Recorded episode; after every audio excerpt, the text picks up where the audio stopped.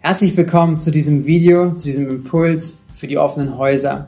Wir als Missio-Kirche, wir treffen uns 14-tägig vor Ort, derzeit in einer großen Turnhalle, so dass wir auch unter diesen Corona-Vorgaben einen sicheren Ort haben, wo wir zusammenkommen können, um Gottesdienste zu feiern.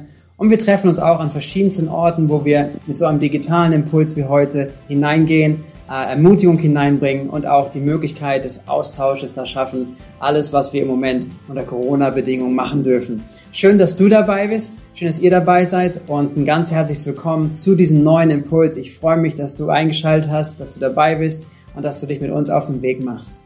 Hey, wir als Kirche sind gerade in diesem Monat des Gebets. Der ganze Januar stand und steht über diesem, über diese Überschrift. Und ich lade dich ganz herzlich ein, auch dich mit einzuklingen, auch jetzt noch in der Woche, die vor dir liegt, die vor uns liegt, dass wir in Einheit, und das ist der Schwerpunkt, in Einheit gemeinsam beten.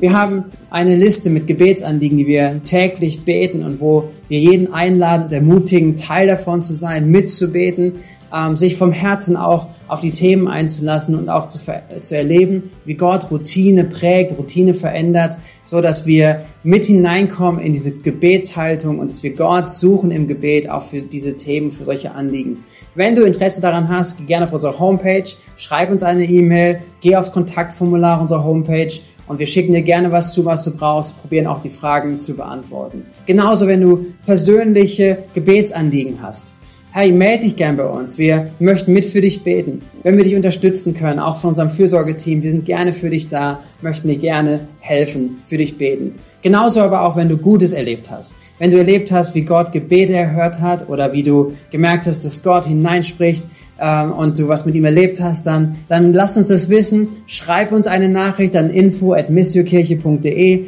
Hey, teil das Anliegen mit anderen, so dass wir einfach einander auch dadurch ermutigen können und Möglichkeiten dafür finden. Es ist genial, wenn du Teil davon bist und was wir erwarten dürfen, was Gott damit auch tut.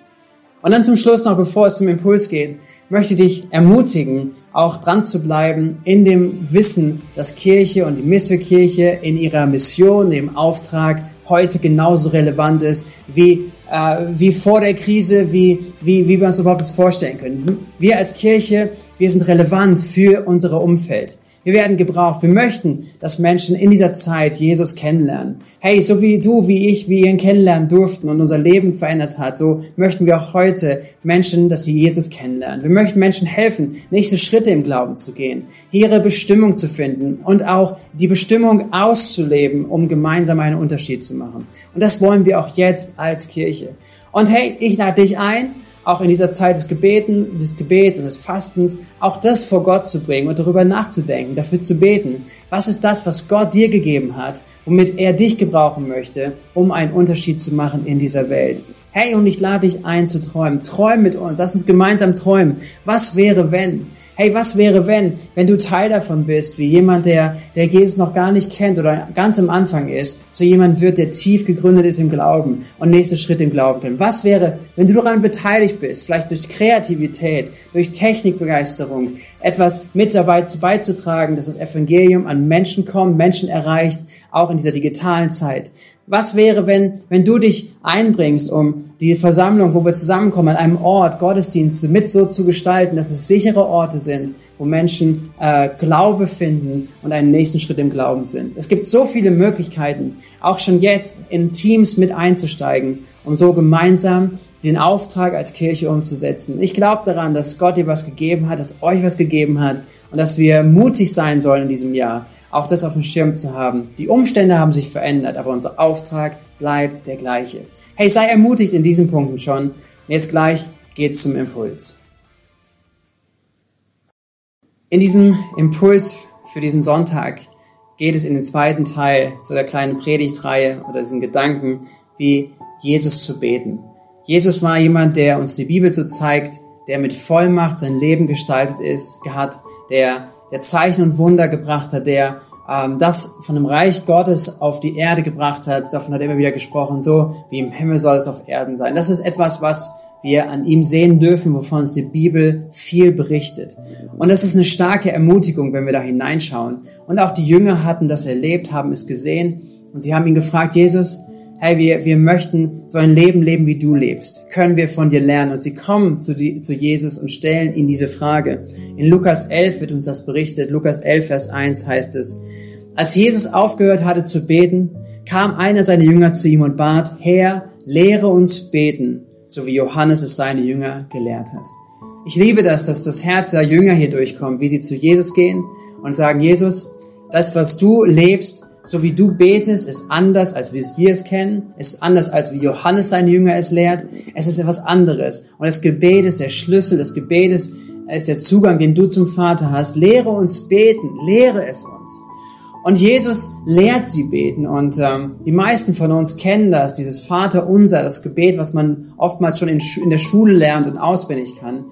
Aber Jesus lehrt sie das nicht, um eine Form ihnen beizubringen, sondern er lernt sie, um, um, das, um die Inhalte, das Prinzipien, um, um die Gebetsschwerpunkte aufzunehmen und da entsprechend in das hineinzugehen und darin zu wachsen. Und äh, so bin ich überzeugt, dass dass zu beten wie Jesus, von Jesus zu lernen, etwas ist, was dein und mein Leben, unser Leben als Gemeinde bewegen soll, dass wir davon lernen wollen und dass wir es wirklich in unserem Alltag anwenden möchten, ähm, täglich, ob wir zusammenkommen als Kleingruppen in offenen Häusern oder auch in Gottesdiensten, dass da ein etwas sich Bahn bricht, auch von diesen Themen, die Jesus hier anspricht. Das erste, und das war beim letzten Mal, du kannst dich gerne mal reinklinken in das Video von letztem Mal. Es geht darum, dass wir seinen Namen groß machen. Das, was Jesus gesagt hat, sein Name werde geheiligt. Was dazu alles gehören kann und, und dass wir da wachsen in dieser Haltung und diesem Gebetsausdruck auch seinen Namen zu ehren, da könnt ihr gerne in das Video reinschauen. Ich möchte heute in die nächsten zwei kurzen Gedanken und Impulse reingehen. Und ich lade dich ein, dass du sie aufnimmst, dass du sie mitschreibst, dass du dir danach Gedanken machst und ähm, austauscht, auch wenn ihr zusammen in einem offenen Haus seid oder als Familie zusammen seid, dass wir darüber redet, austauscht, wie das ganz praktisch umgesetzt werden kann im persönlichen Gebet. Hey, der zweite Sache ist, und das ist das Gebet, wie, wie Jesus ja betet, ist, was er sagt, nachdem Vater, dein Name werde geheiligt, kommt es, dein Reich komme. Und das ist eine Herausforderung, die, die, die uns alle vielleicht wirklich ähm, mit sich nimmt, mitnimmt. Weil, weil wir sind so schnell dabei, dass wir unsere Gebete starten mit, hey Gott, du siehst unsere Probleme. Du siehst all das, was wir heute für, für unseren Tag haben, was wir geplant haben und segne du uns. Und hier ist Jesus, er gibt eine andere Reihenfolge vor. Und ich glaube, diese Reihenfolge ist enorm wichtig, weil sie unser Innerstes ausrichtet. Es bringt etwas an die richtige Positionierung. Jesus sagt als allererstes, nachdem wir seinen Namen groß machen, dass wir ihn anschauen, wer er ist und wie groß er ist, dass wir, dass wir beten. Das erste ist, dein Reich komme. Nicht mein Reich, nicht meine Gedanken, meine Ideen, sondern sein Reich. Das Königreich des Himmels soll kommen auf diese Erde. Sein Anliegen zuerst. Es geht um sein Reich. Es geht um seine Agenda. Es geht darum, dass wir anfangen zu beten, dass es, dass es hier wird wie im Himmel. Dass wir an, anfangen zu beten, dass, dass die, die, die Herrlichkeit Gottes sich ausbreitet auf dieser Erde. Dass wir beten, dass die Gerechtigkeit Gottes sich ausbreitet auf dieser Erde. Dass, dass, dass das, was im Himmel ist, auf diese Erde kommen soll. Seine Zeitplanung, sein, seine Themen, seine Agenda. Und ich glaube, dass wenn wir anfangen, so zu beten, dass sich etwas verändert in uns. Nämlich alles, was danach kommt oder auch mit diesem Gebet schon, mit dieser Haltung, mit dieser Aussage, dein Reich komme, ähm, sind wir eingeladen, uns eins damit zu machen, dass, dass sein Reich kommt durch dich, durch mich, durch uns dass wir beten, dein Reich komme in meinem Arbeitsfeld. Gott, dein Reich komme in meiner Familie. Gott, dein Reich komme in meinen Hobbys. Gott, dein Reich komme, egal wo ich heute unterwegs bin. Dein Reich soll hineinkommen. Ob in der Schule, ob in der Uni, wo auch immer wir sind. Dein Reich komme. Und wir nehmen, Gott nimmt uns mit, wenn wir so beten, wirklich in, in seine Anliegen, wie er Dinge sieht. Und hey, wenn, wenn du in einer Arbeitssituation bist, und du fängst an darüber zu beten, Gott, dein Reich komme und im Moment ist da viel Mobbing, Leute werden, äh, werden nicht gut behandelt, ähm, die, die Umgebung miteinander ist schlecht, fang mal an zu beten, Gott, dein Reich komme genau an meine Arbeitssituation. Und was Gott anfangen wird zu machen, ist, dass er dich mit hineinschickt und sagt, durch dich, durch dich soll sein Reich kommen. Wie kannst du Teil davon sein, dass sein Reich wirklich kommt, da wo du lebst, da wo du bist? Ich glaube darum, daran, dass, dass dieses Gebet, dein Reich komme, etwas ist wie sich einzustimmen. Hey, wenn du Musik kennst, dann weißt du, dass jedes Musikinstrument nach einem gewissen Ton gestimmt ist. Dieser Kammerton A, 440 Hertz, das ist der Grundton, wonach alle Instrumente gestimmt werden. Und du kannst, du kannst dein Leben leben und dein, dein Instrument kann irgendwie klingen. Ja, nimm eine Gitarre. Aber es heißt noch nicht, dass sie in Übereinstimmung ist, eigentlich mit dem richtigen, mit der richtigen Stimmung. Wenn du verschiedene Instrumente zusammenholst, dann braucht es diese Zeit, dann braucht es, dass die Instrumente sagen, okay, gebt uns den Kammerton, gebt uns diesen Ton, dass wir ihn hören, dass wir unsere Instrumente danach stimmen. Und wenn dann die Instrumente gemeinsam spielen, dann ist es eine Harmonie da. Und nicht jeder hat seinen eigenen Ton, seine eigene Stimmung in sich, sondern, sondern es ist ein, ein Ausklang, ein, eine Kalibrierung, etwas, wo man sich orientiert. Und ich glaube, dass dieses Gebet, dein Reich komme, genauso etwas ist für unser Leben. Und deswegen glaube ich daran, dass es so gut ist, das täglich zu beten. Gott, dein Reich komme.